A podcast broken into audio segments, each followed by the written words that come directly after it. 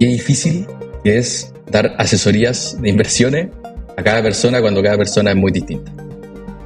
Y por, y por definición somos todos muy distintos, entonces eh, lo convierte esta cuestión en una industria esta de las inversiones muy compleja, pero eh, Rodrigo, que, es un tremendo de, la industria en, Chile, ha trabajado mucho tiempo, eh, hizo una compañía dedicada a prestar servicios para dar asesoría de inversiones y además se, lo, se metió la raíz vial en parte de la propiedad eh, nos da tremendos consejos de, por qué esto es tan complejo. Nuestro invitado es Rodrigo Arriagada, ingeniero comercial de la Universidad de Chile, fundador de, en su momento, Cherpa, hoy LACPA, que es una de las compañías más grandes de asesorías independientes de inversión. Lleva 15 años en el mundo de las inversiones, ha sido analista, operador, gestor de estrategia de inversión, subgerente de altos patrimonios en consorcio y hoy es el gerente de estrategia en LACPA. Aprendimos harto de él y de cómo esta no es su primera, no es su primer emprendimiento, sino que es su segunda iteración. Falló en la primera también. Muchas veces vamos a fallar en la primera, pero lo que no tienen que fallar es en escuchar este capítulo, que los va a ayudar un montón y, los va a ayudar a seguir conociendo cómo se maneja el mundo de la inversión en Chile desde adentro.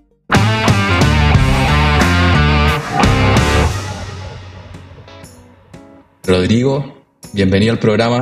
Vamos a partir con la pregunta mi pregunta favorita para cualquier invitado, que es ¿cuál crees tú que es tu animal espiritual?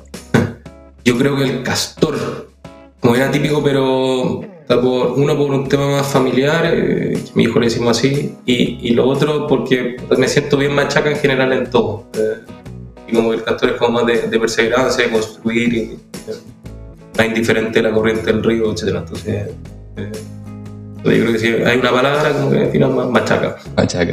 Bueno, porque generalmente lo hablábamos en la entrevista pasada que la gente decía cosas como de la selva y que yo quiero ser, no sé, el león por estar ahí liderando. Pero me gusta la, la visión un poco contraria de, puta, yo trabajo nomás. Yo trabajo y armo mi, mi dique y me preparo para cuando el río caiga, suba. Consciente de lo que uno ve no estar andando. Una, es un, un buen foco si uno quiere, quiere ser emprendedor. Y vamos a ir contando un poquito de, tu vida y, todo lo que hay hecho en, el mundo de, inversiones. Rodrigo lleva un, lleva un, montón de tiempo en este mundo, sabe un montón de, plata o de qué hacer, de qué no hacer, pero em, hace un tiempo tomó un camino de, armar una empresa. Eh, encontró un problema básicamente en el mundo de las inversiones para cierto tipo de inversionista y dijo con un socio, bueno, hagamos algo acá y, y la verdad es que le ha ido increíble. Y ahí preguntarte un poco cómo, cómo llegaste a dar ese primer paso para emprender. No sé si tú habías emprendido algo en algo antes, pero ahí viendo tu LinkedIn, al parecer ahí salió la U, entraste como en una vida tradicional de como los que entramos a trabajar en el mundo de inversiones y de repente te saliste eh, y armaste y están armando algo increíble. Eh, yo había emprendido antes, yo, había tenido un emprendimiento también similar eh, del rubro, eh, como el 2011, 12, cuando tenía como cuatro años de experiencia. Y, y, no anduvo, no anduvo ese cuento y de ahí me volví a emplear. hay uno saca lecciones de, cosas que anduvieron mal o, bien. Pero siempre queda con el bichito uno como de, emprender o, o, de hacer cosas. Y la idea original es más o menos lo mismo, eh, como de comunidad de techo y, y, ampliar, y ampliar los servicios a, a, multi oficinas o ejecutivos y sumar fuerza entre varios ejecutivos y hacer una, gran fuerza común entre suma de partes. Eh, y, de ahí me empleé y terminé llegando a, consorcio como el 2016, eh, con el que es mi socio hoy, Matías Mellovallá, Matías Correa. Y, con él teníamos la idea de armar un cuento. Eh, lo típico es que el, ejecutivo que se sale arma como su. con su cartera, ya tiene su cartera de cliente, etcétera, arma el multifamily office, etcétera, y, queríamos dar una vuelta distinta a esto. Eh, y ahí, nada, pues empezamos a darle mil vueltas, fuimos bien Mateo, como en ver tendencias, ver lo que estaba pasando afuera en otros mercados, estudiar un poquito bien antes de dar el paso, porque los dos estábamos relativamente tranquilos en las pegas. Y, y ahí no, nos tiramos a la piscina levantando capital entre amigos y, y clientes que nos tenían fe, que le compraban a la idea.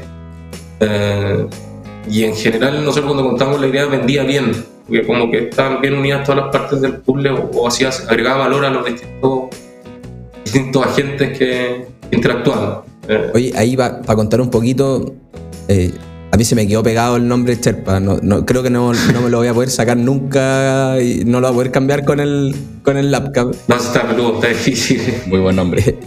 Y, Pero lo cambiaron, Pablito. Entonces, esa cuestión de cómo le decís el nombre nuevo al viejo, yo lucho contra eso. Pero lo que, lo que hizo Rodrigo y lo que se dio cuenta es, y ahí tú corrígeme, pero hay un mundo de banqueros, gente que la administra, que le ayuda a tomar decisiones, gente de altos patrimonios, gente que tiene plata. Y esta gente, bueno, le busca productos, le ayuda a estructurar un portafolio, qué sé yo.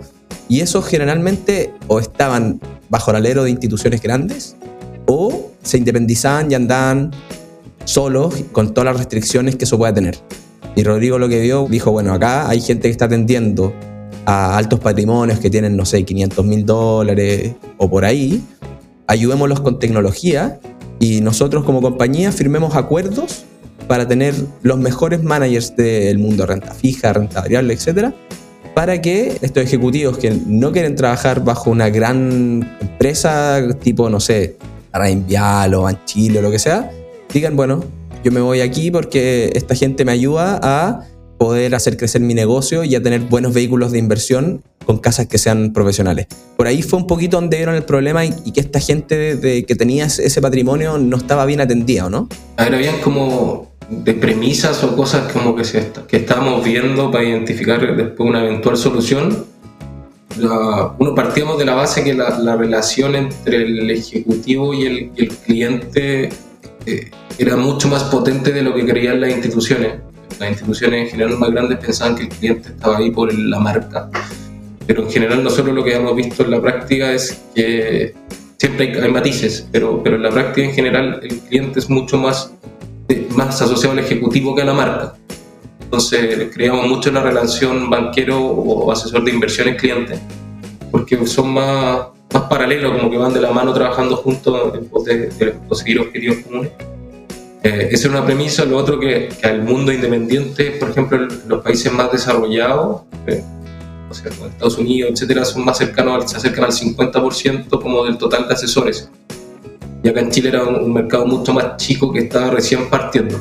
Eh, y de a poco se ha ido masificando y se va a seguir masificando, creo yo, porque, porque a la larga elimináis conflictos de interés, para el cliente puede ofrecer mejores productos, eh, el ejecutivo también tiene ganancias por el lado de, de que no lo están presionando con las metas, puede hacer lo que le gusta, que atender a los clientes en materia de inversiones, etc. Entonces, como que. Y para las instituciones también es bien positivo porque hay un tema de costos laborales eh, que caen más altos, eh, los costos de intermediación de los ejecutivos también son altos, son, la mayoría son más del 50 y acá pagaría el 50 por lo mismo. Entonces, eh, como que daba para todos los distintos agentes que interactuaban, como que hacía el sentido y podíamos eliminar beneficios. Y así que ahí partimos, eso fue como la, la puesta en marcha. Perfecto. Y antes de entrar de lleno al mundo de asesoría, que creo que es lo que quizás más vamos a hablar hoy día, eh, dijiste que la primera vez que trataste de emprender era más o menos un tema similar.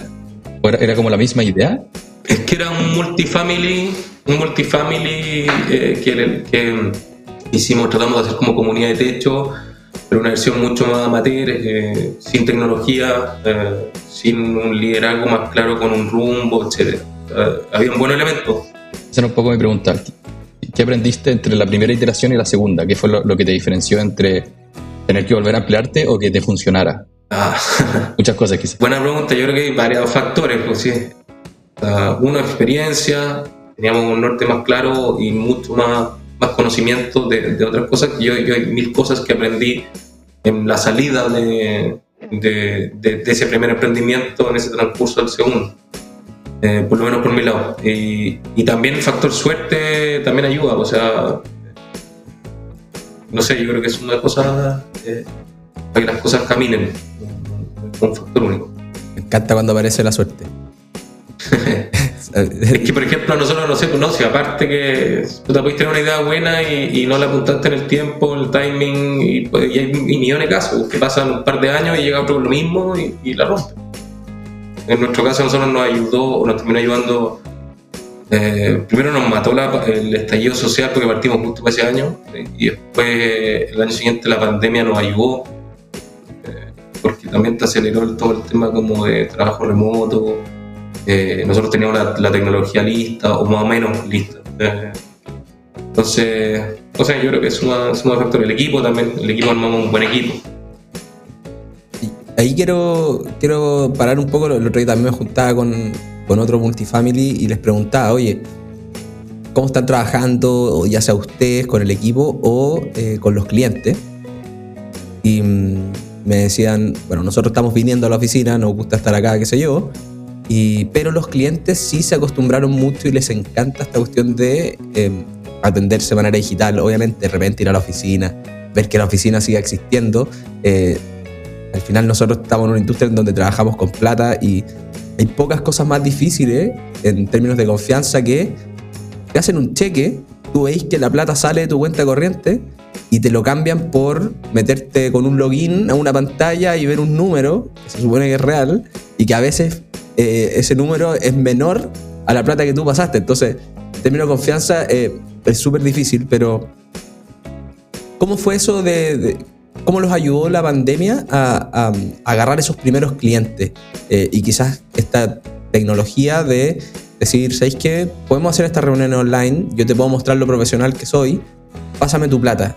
¿Cómo fue el, rol ahí de, de, la tecnología y este como cambios de paradigma de no necesitar ir a una oficina en el último piso eh, con sillones de cuero, sino hacerlo de otra manera. ahí yo creo que hay, varios como temas. Uno yo creo que el, tema de la oficina, así como tan formal, como que nosotros éramos, desde antes de, la pandemia lo veíamos con un tema que iba un poquito más en retirada. Eh, básicamente porque te alata ir a, ver, a mamarte el taco, eh, la cuestión para estacionarte, normalmente está las oficinas de, de corredores, cosas así, está en, en zona mucho más afluente, entonces es difícil pillar estacionamiento, un cacho, no es cómodo la llegada. De hecho, cuando partimos dijimos, salgamos de todo esto, hagamos una cuestión de ayer y nos fuimos a una casa, nos fuimos a una casa como si llegara a tu casa.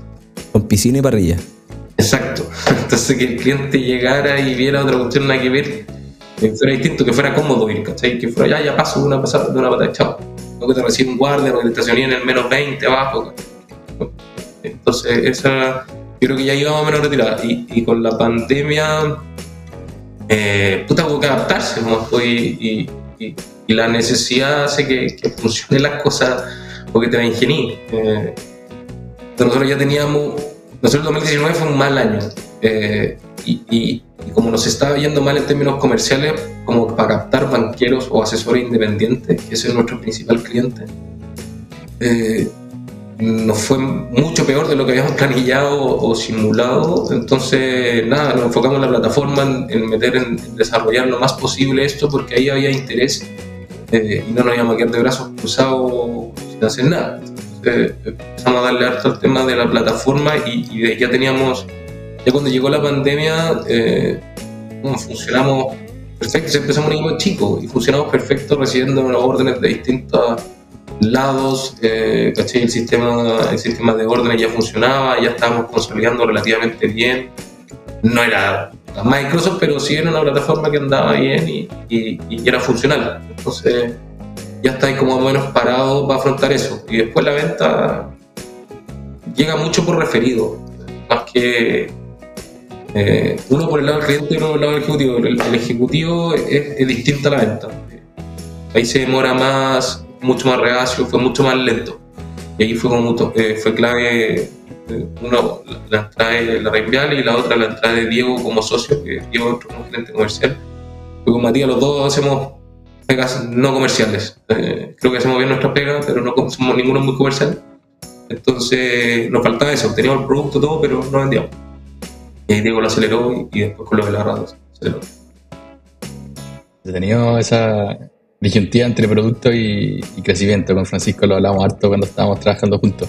Pero quería enfocarme en. ¿Por qué? porque creo que éramos más, o yo por lo menos soy mucho mejor para el lado producto que para vender. Y me preocupaba todo el rato, no sé, que se vieran bien los fondos, que estuvieran bien los portafolios. Pero después ya salir a decirle a alguien como, oye, invierte con nosotros o armemos una presentación, me costaba mucho más. Y creo que Francisco tiene mucho más empuje para decir, démosle, avancemos, vendamos. Y creo que siempre tenemos un, un equilibrio entre Francisco decía, bueno, vendamos. Y yo le decía, no, no, no, tranquilo, mejoremos esto. Creo que siempre es como una, una pelea interna entre crecer y mejorar el producto. Igual pasa porque en general las la administradoras, las que compiten con las tradicionales, eh, te enfocas en tener el mejor producto. Eh, y eso ha pasado como que hay especialización en distintas, no sé, pues, categorías de activos, distintas jefes. ¿verdad? Yo siempre le he dicho al Pacho que de, de verdad yo no encuentro que vende poco para los buenos productos que tiene. Vamos, yo. vamos a vender más. No, pero sí, bueno, qué bueno que lo Carlito. Vamos a vender más ahora. Pero, oye, ¿cómo. mm, Dos preguntas. eh, y ahí como del mercado este, porque nosotros, nosotros nos, nos, nos escucha mucha gente que está empezando a invertir. eh, y, mm, y siempre empieza esta cuestión de, tú le dices a alguien, oye, yo trabajo en una empresa de inversiones y hacemos esto, qué sé yo, y atendemos compañías de seguro y algunos family. Ah, bueno, pero es para los ricos, que no puedo meter mi plata, me dicen. No, si podéis, sí, podéis hacerlo online y podéis mandar 5 lucas y podéis estar en el mismo fondo que está invertido eh, un gallo profesional. Pero, y a esa gente nosotros tratamos de sacarle un poquito los mitos de las cosas que, hacéis que hay que hacer para invertir bien. Entonces, partir primero de cuánta gente, eh, cuánto es como el público objetivo en Chile, cuántas personas son de estos que entiendo que el, el- como si tuvierais que poner una persona sería una persona que tiene como 500 mil dólares para poder invertir. Ahí corrígeme tú, pero ¿cuántos de esos hay en Chile? Y después para que nos vayamos metiendo en qué problemas tiene esta gente, cuánto sabe o no sabe de inversiones, de repente hicieron un buen negocio, eh, ganaron plata, ¿cachai? Pero no necesariamente saben más que alguien que está ahorrando 50 lucas todos los meses. Es que a- a- nosotros estamos enfocados, uno, a ejecutivos y esos ejecutivos tienen sus clientes que ocupan los servicios de nuestra plataforma o de nuestro apoyo eh, en general en, en materia de inversión o estrategia lo que sea. Em, entonces es muy transversal eh, la, la plata que administramos, etc. La media, el promedio debe ser más del orden de 250 mil, 300 mil dólares. Es el promedio, eh, pero hay de todo. o sea, yo tengo amigos con un millón de pesos que lo ayudo también, lo mismo, y la lógica es la misma. Entonces, no, es indiferente, la única diferencia es a las series que podía acceder eh, eh, bajo, a la bajo las restricciones que hay los productos por plata que entráis. ¿no? Entonces, no, mientras más plata entráis, mejores series, no, no más que eso, pero la lógica de invertir es la misma. Es un- es un buen punto. ¿Y, y cuál es esa lógica para ti de invertir? O sea, Eh, para hacerlo bien.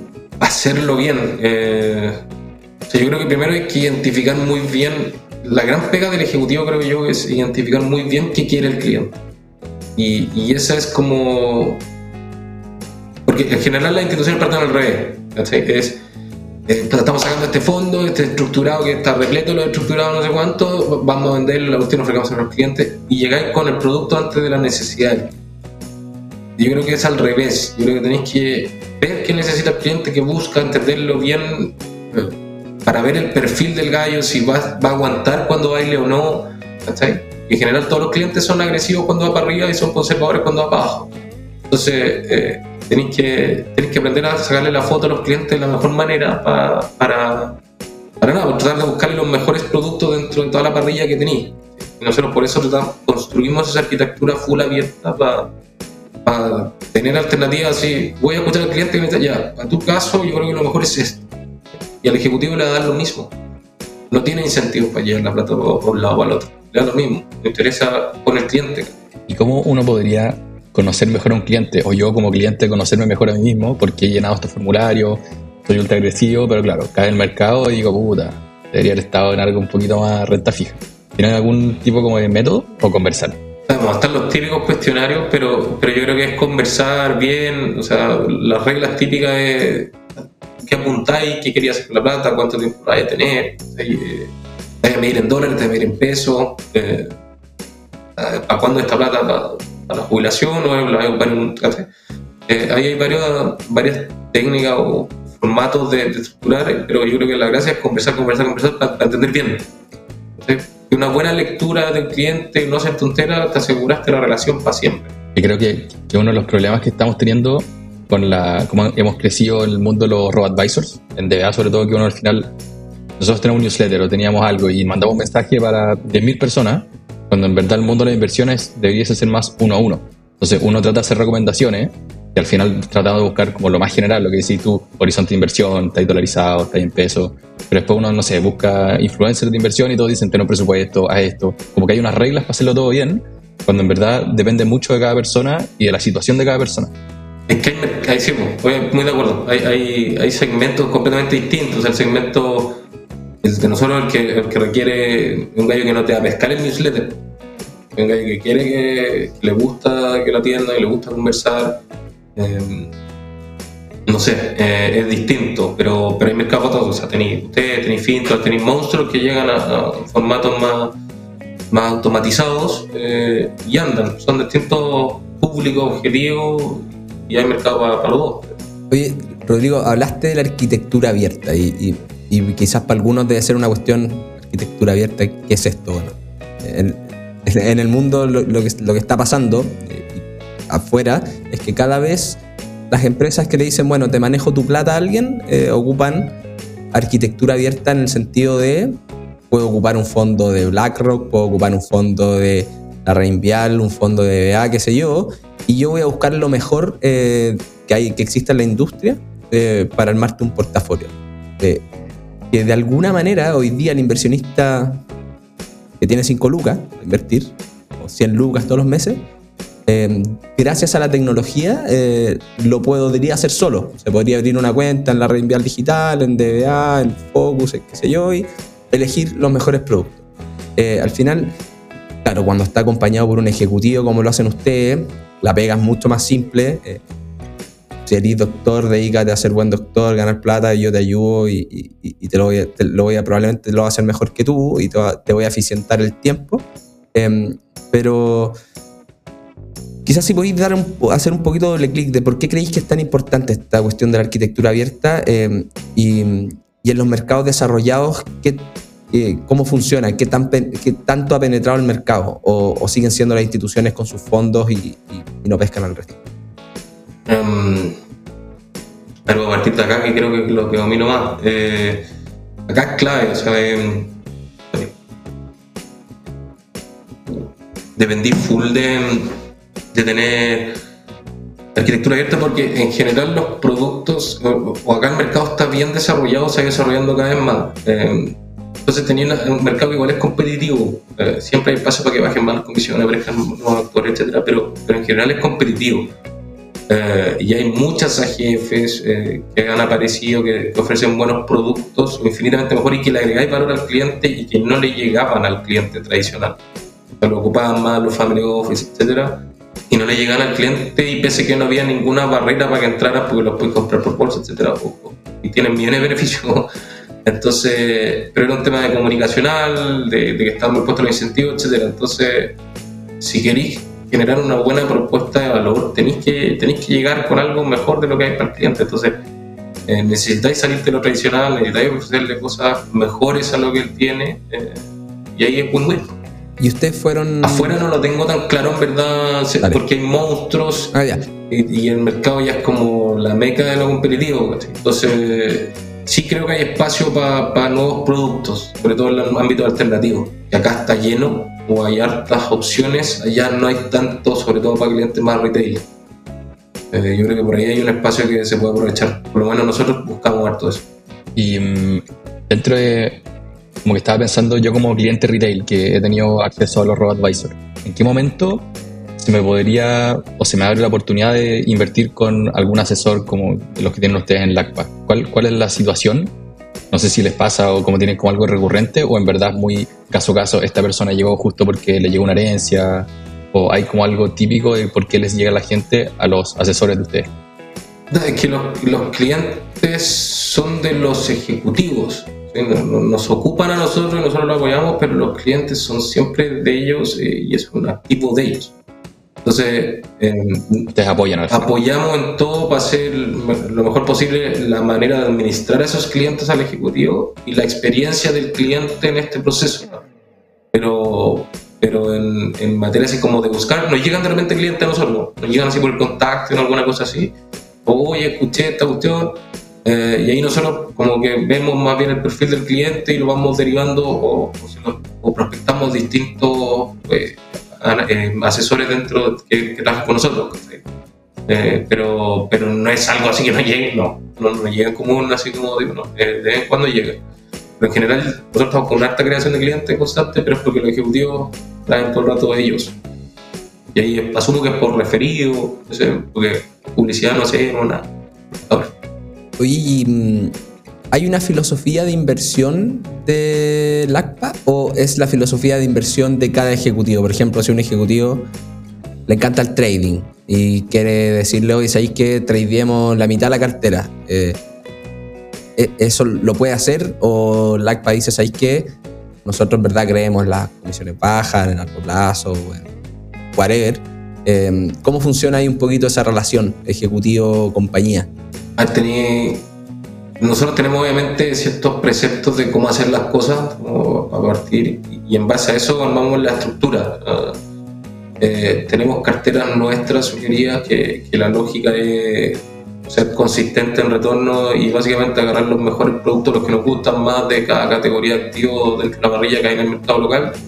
eh, y, y considerando ciertos criterios de liquidez, etcétera. Eh, Y es una propuesta que no se mueve mucho, hay cierto rebalanceo, pero para el año, no mucho, ¿sabes? Cuando cambian cosas puntuales y, son armadas apuntando a 12 meses, ¿cachai?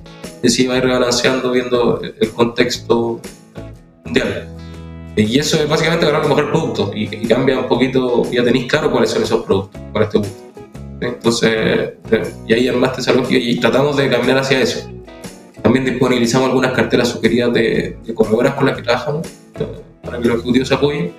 Y en el fondo nosotros damos dos opciones eh, y ahí el ejecutivo ve que puede acomodar más a su cliente. ¿Y esas las hacen públicas o, o esas son privadas, eh, están en la intranet de usted? Las nuestras son públicas para el cliente también. Ya, pero por ejemplo, si algún aquí algún auditor de, de los animales quiere ir a ver cuáles son los fondos que Rodrigo y Lapka dice que son los mejores, eso no, no lo va a poder encontrar. Ah, no, no, no está.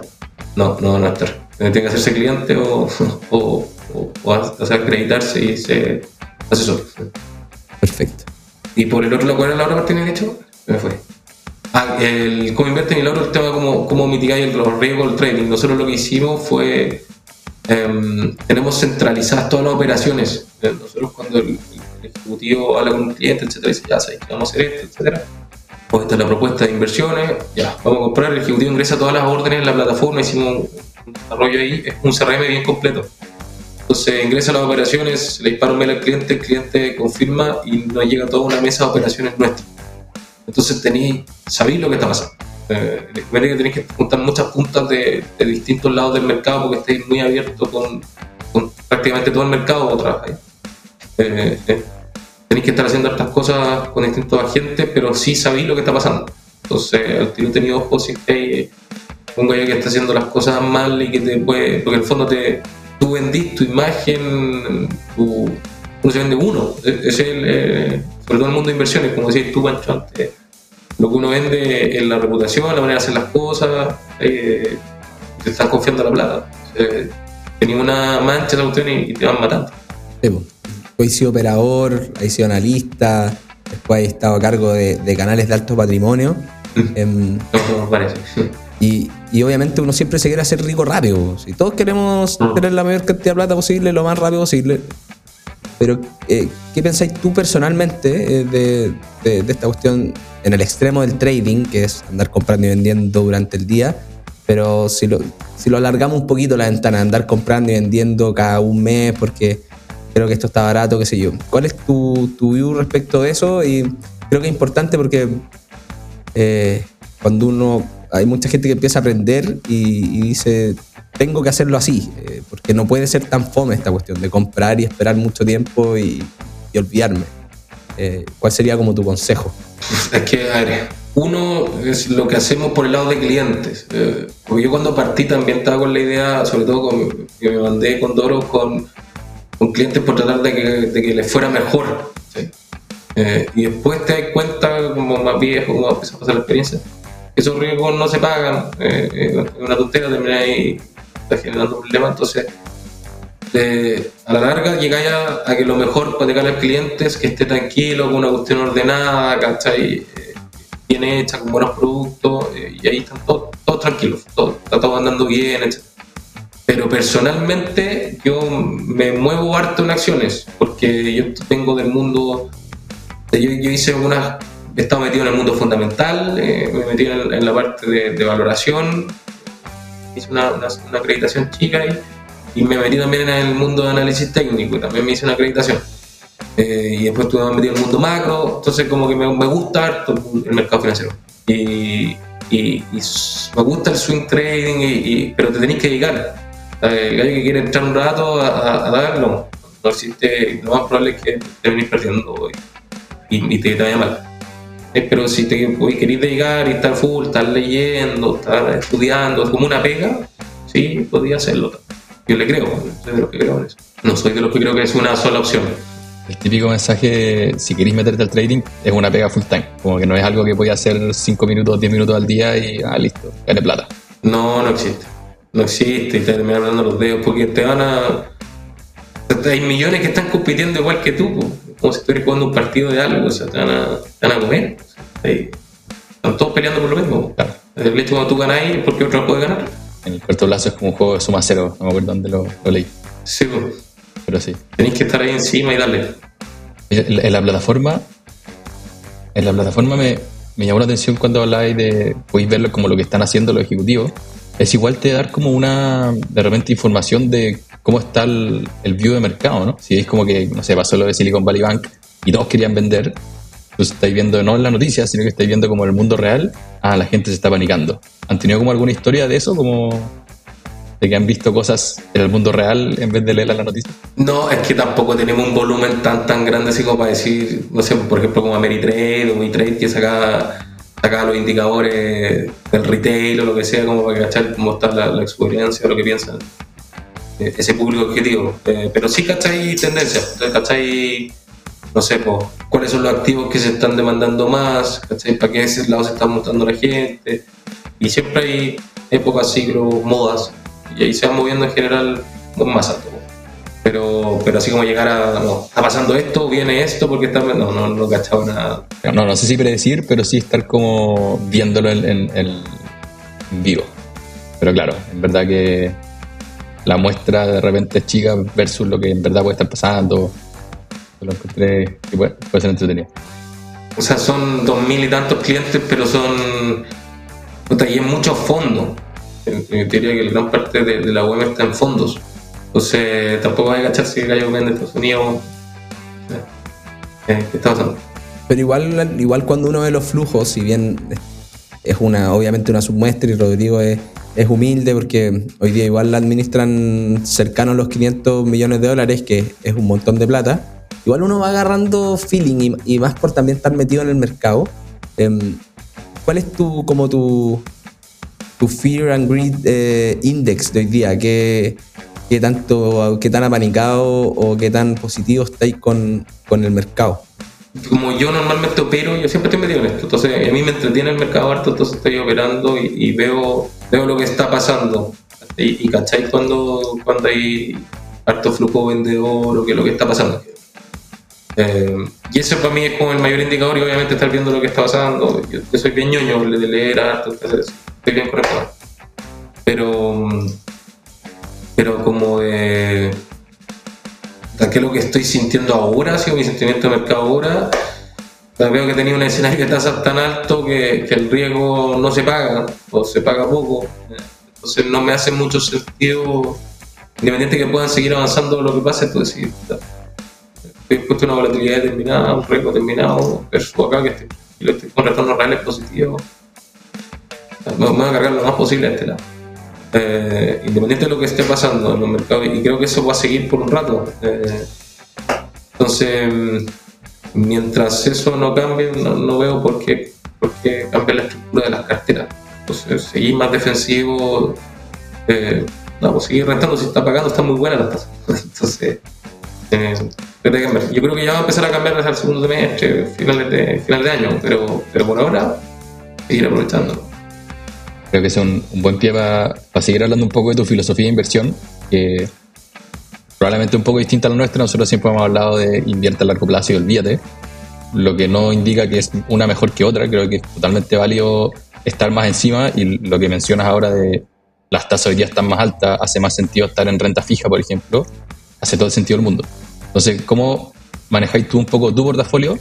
Eh, ya mencionaste que estás metido en el trading, pero estás parte de tus inversiones en fondos, parte en lo que tú estás moviendo como más regularmente.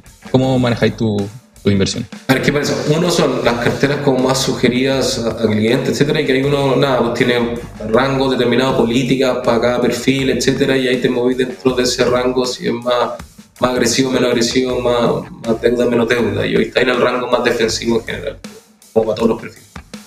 Eh, y en lo mío depende mucho, porque tenéis las lucas de APB, son fondos largos, eh, algunos alternativos que no los toco y están ahí parados. Algunas platas chicas las dejo en acciones, eh, porque creo que acá entonces las tengo ahí dejadas y en alguna voy abajo, arriba, pero las dejo ahí. Así, Depende mucho del, foco de las lucas, pero lo que es eh, plata de clientes en general, así como de sugerencias, siempre trato de dar un paso más conservador de promedio, porque normalmente el cliente en general lo que me da cuenta es que es más conservador de lo que dice o cree.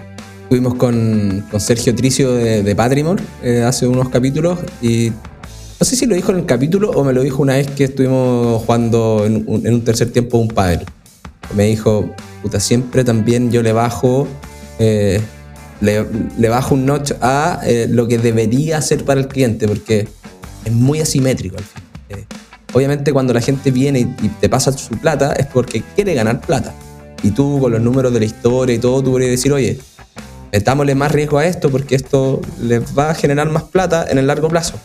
Pero cuando los mercados caen, es súper difícil tolerar esa no volatilidad, sino tolerar esa caída, de ver que tu número está cayendo, a pesar de que, como decimos con Pablito, es el riesgo que hay que, el costo que nos cobra el mercado por hacer crecer nuestra plata en, el largo plazo, pero, buena pero mientras lo estáis viviendo, es durísimo. Es durísimo y no tenéis ninguna injerencia ni nada que hacer, terrible. Entonces tenéis que prestar oreja y acompañar a la... Por eso si te equivocáis en eso, eh, puede quedar muchas más explicaciones. Eh, y, la idea es que siempre me pongo en lugar del cliente que uno lo pase mal, si uno quiere que, es que su plata trabaje, pero tampoco quiere estar urgido ni pasándolo mal. Entonces.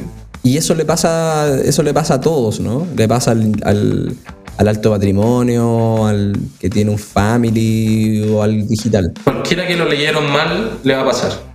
Porque independiente que tú tengáis lucas, tengáis 100 millones, eh, si si te perdí un 20 en un día porque no estás dispuesto a ese riesgo, eh, obviamente te va a molestar igual. O sea, duele más un caso que el otro, pero, pero que, que, te molesta porque en el fondo no era lo que esperabas. Estás recibiendo una experiencia completamente distinta a lo que estás y, querías. Entonces, por eso siempre un, un seco. El típico problema de vender como mostrando los retornos pasados, como mira, creció 20% todos los años, los últimos 10 años, te metí y cayó 20% y y obviamente lo pasáis mal. ¿Ya han visto un proceso de maduración de los clientes? Como que la primera caída reclaman harto y después ya dicen como, ah, ya, esto es parte de, después va a subir, no me preocupo. Ahí nuestro rol es más como de mantener informados a los ejecutivos o a los asesores para que ellos hagan la pega con sus clientes. Claro, o sea, igual habla un poco como lo que los ejecutivos le transmiten a ustedes, pero claro, al final ustedes no tienen la relación directa con los clientes. Sí tenemos algo de relación directa, pero se meten en nuestra página para ver su, su sus distintas inversiones en distintas corredoras, etcétera, pero, pero, pero que ya la relación día a día es el ejecutivo y tratamos de, mantener eso. Pero sí, yo también tengo clientes que me siguieron cuando partí o en un inicio y, obviamente sé cuál es el rol del banquero y lo que pasa. Y, y, en periodos de crisis, no sé, pues, el, año pasado para las cuentas afuera fue terrible, fue, muy duro. Y, y, nada, y ahí tenéis que acompañar, contar lo que está pasando, tener una estrategia y, es el norte, para dónde vamos. Que, duró el 2022, porque al final renta fija, renta negativa, renta variable, renta negativo. Entonces es, muy loco cuando, Oye, pues tú eres el experto, pues. Dime que, a dónde pongo la plata, pues si yo no quiero perder, si yo te la pasé para que, para que, para ganar. Eh, pero me hace mucho sentido lo de el rol de ustedes de mantener informados a los ejecutivos, porque los ejecutivos necesitan mantener informados a los clientes. Y Andrea Sangüesa de, de Scotia, en el capítulo 35, nos decía lo mismo.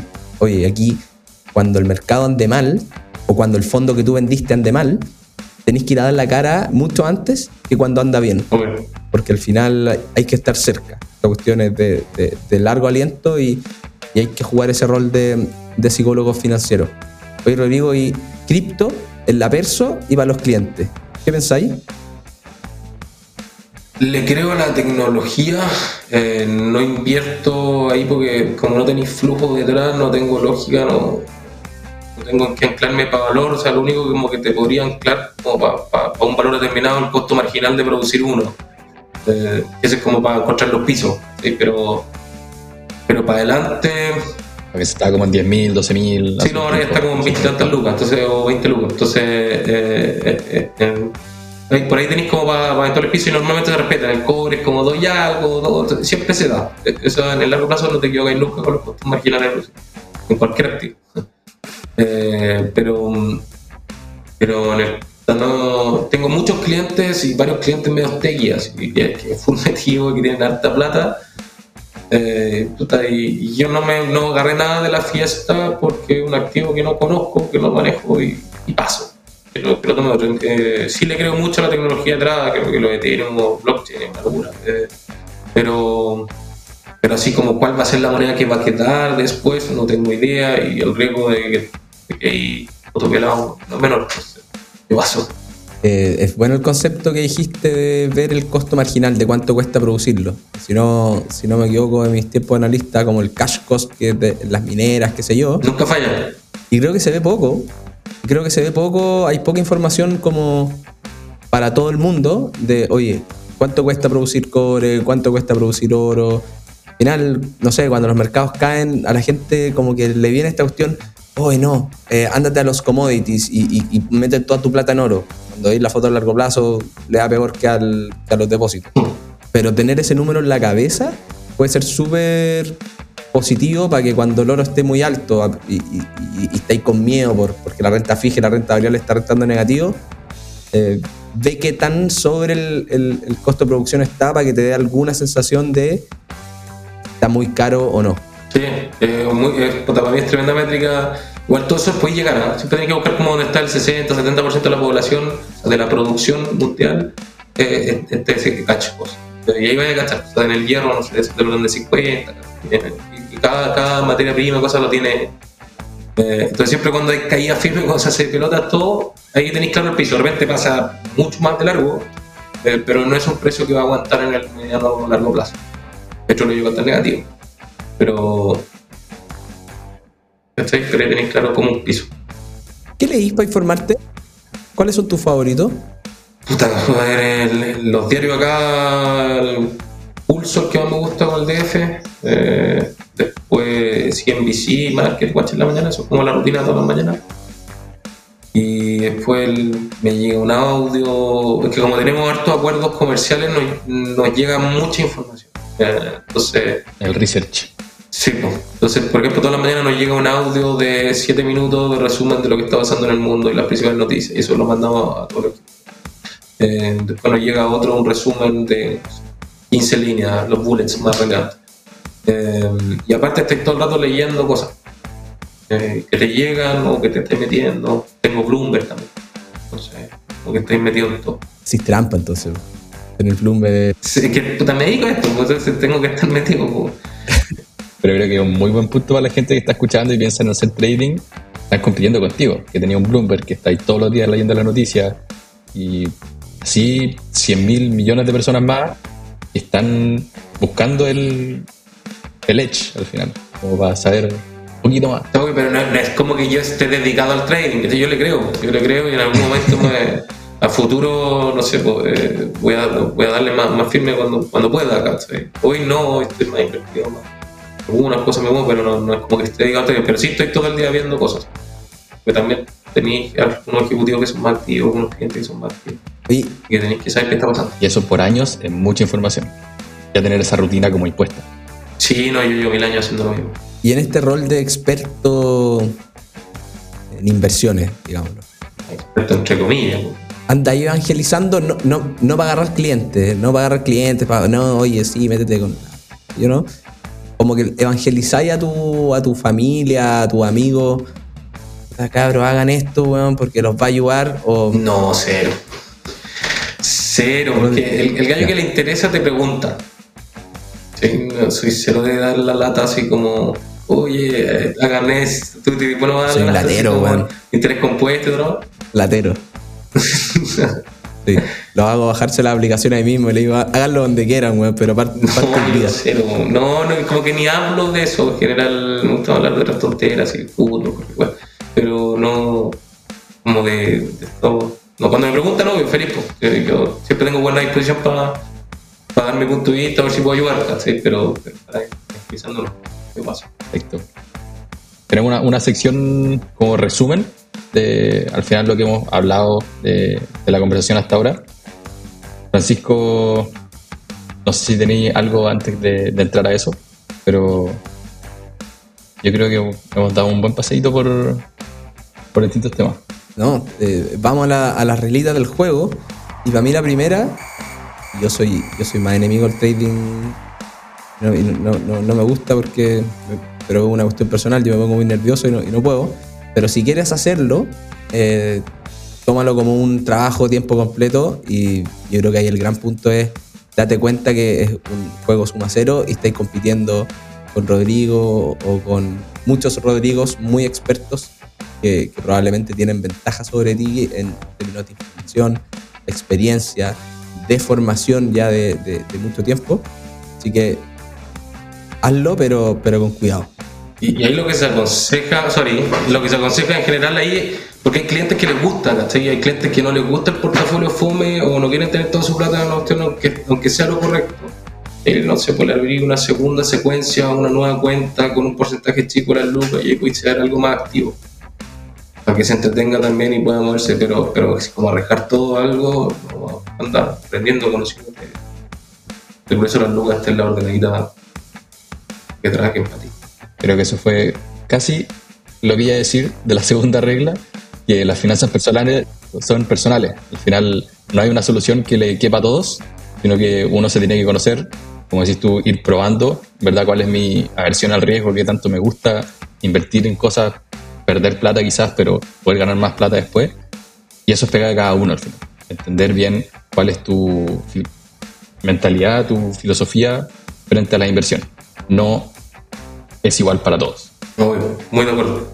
Y, y la tercera también está, está por ahí, pero vamos a quedar con, la que, con lo que dijiste de bajarle un cambio a- al riesgo supuesto o del libro que uno, que uno debería tener.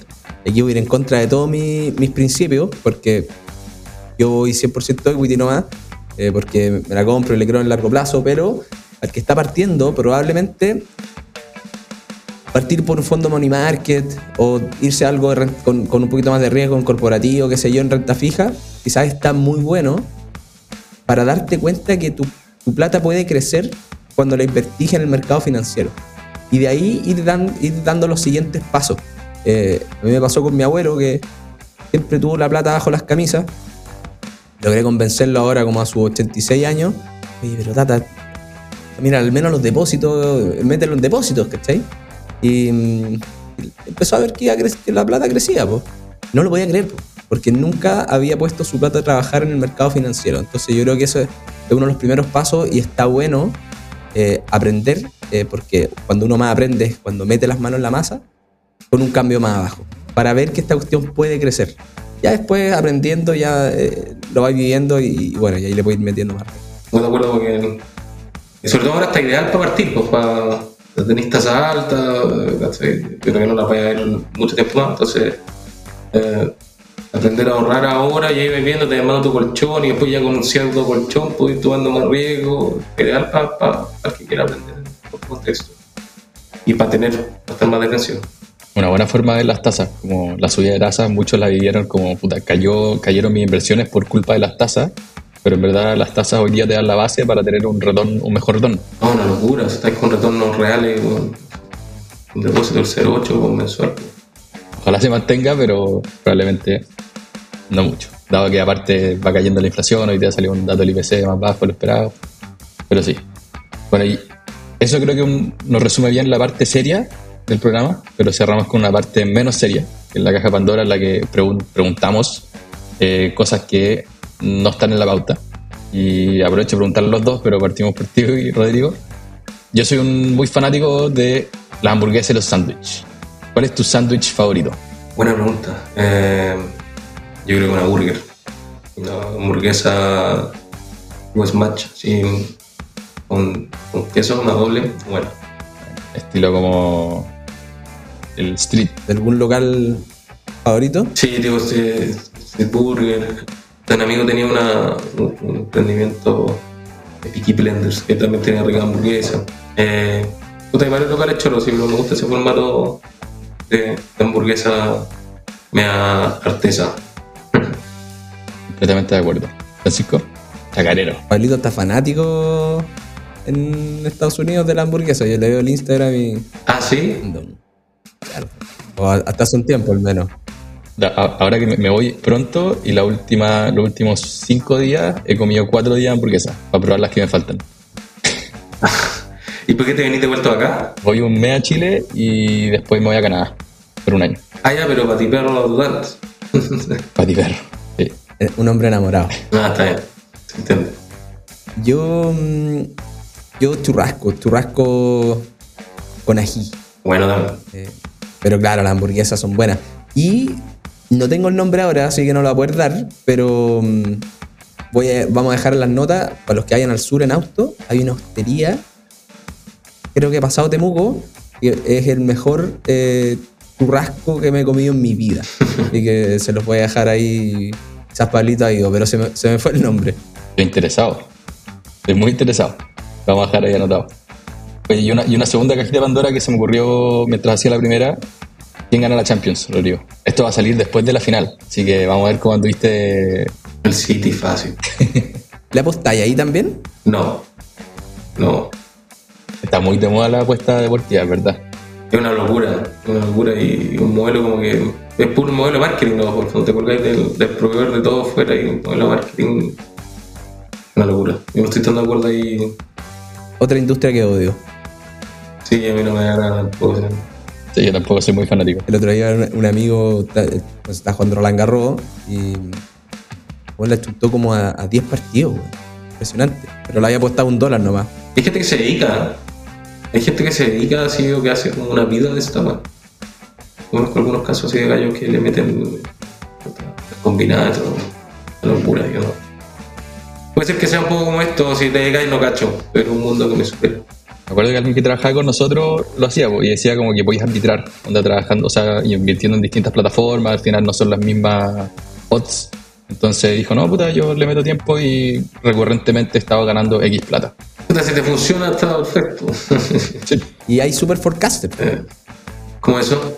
claro, existe gente que es mejor para predecir que el promedio. Ah, ya, pero eso es como formato, ¿cómo se llama la, esa, esa app de inversión en media social que podéis seguir gallo para seguir los traders? ¿Cuánto? ¿Cómo se llama?